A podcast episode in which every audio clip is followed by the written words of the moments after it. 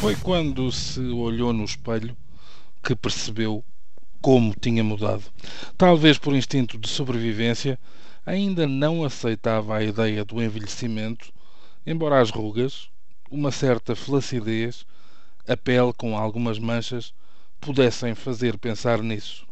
Apesar de não ser dado a grandes nostalgias, desta vez não resistiu à revisão de fotografias de anos passados. Gostou do que viu, mas isso tornou ainda mais difícil o confronto com a atualidade. Não saberia responder se lhe perguntassem qual o momento exato em que tinha perdido a vivacidade no olhar, aquela alegria que dantes, não agora, parecia contagiar toda a gente. É verdade que não se recordava muito bem dos primeiros tempos, os mais eufóricos, aqueles em que a sua presença ou uma simples menção chegavam para improvisar uma festa, compor um cântico, soltar um clamor. Se calhar tudo até ele tinha pecado por ser demasiado precoce.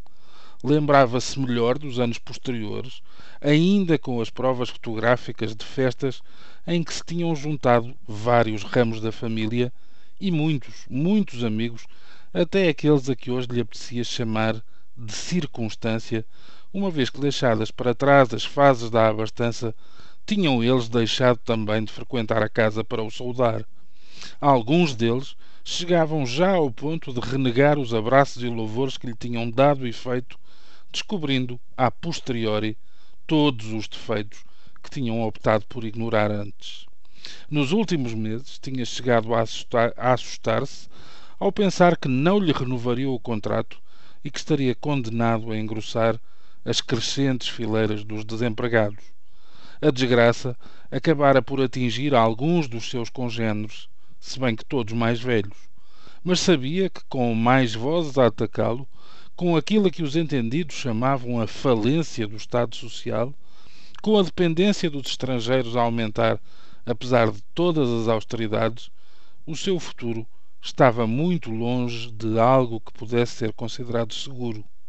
Precisava de fazer alguma coisa para se proteger e para não acabar sentenciado a uma reforma compulsiva cheia de armadilhas duodécimas e reduções unilaterais, ainda antes de chegar aos 40 anos.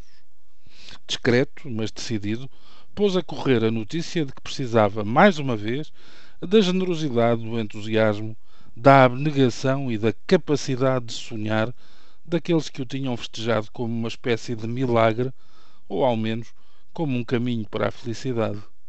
Marcou encontro na rua, para aproveitar a primavera recém-chegada, para reacender o perfume dos cravos da sua infância, para fugir dos jogos palacianos que só serviam para o adormecimento geral. No dia combinado, o seu dia, cumpriu aquilo que estava previsto. Apresentou-se em boa forma, abriu o sorriso mágico a todos, ouviu os que pôde, falou do orgulho no seu passado mas, sobretudo, do imperativo do futuro de todos, longe daquilo que andamos a viver por estes dias, vendidos, mas não vencidos, de olhos molhados, mas nunca humilhados.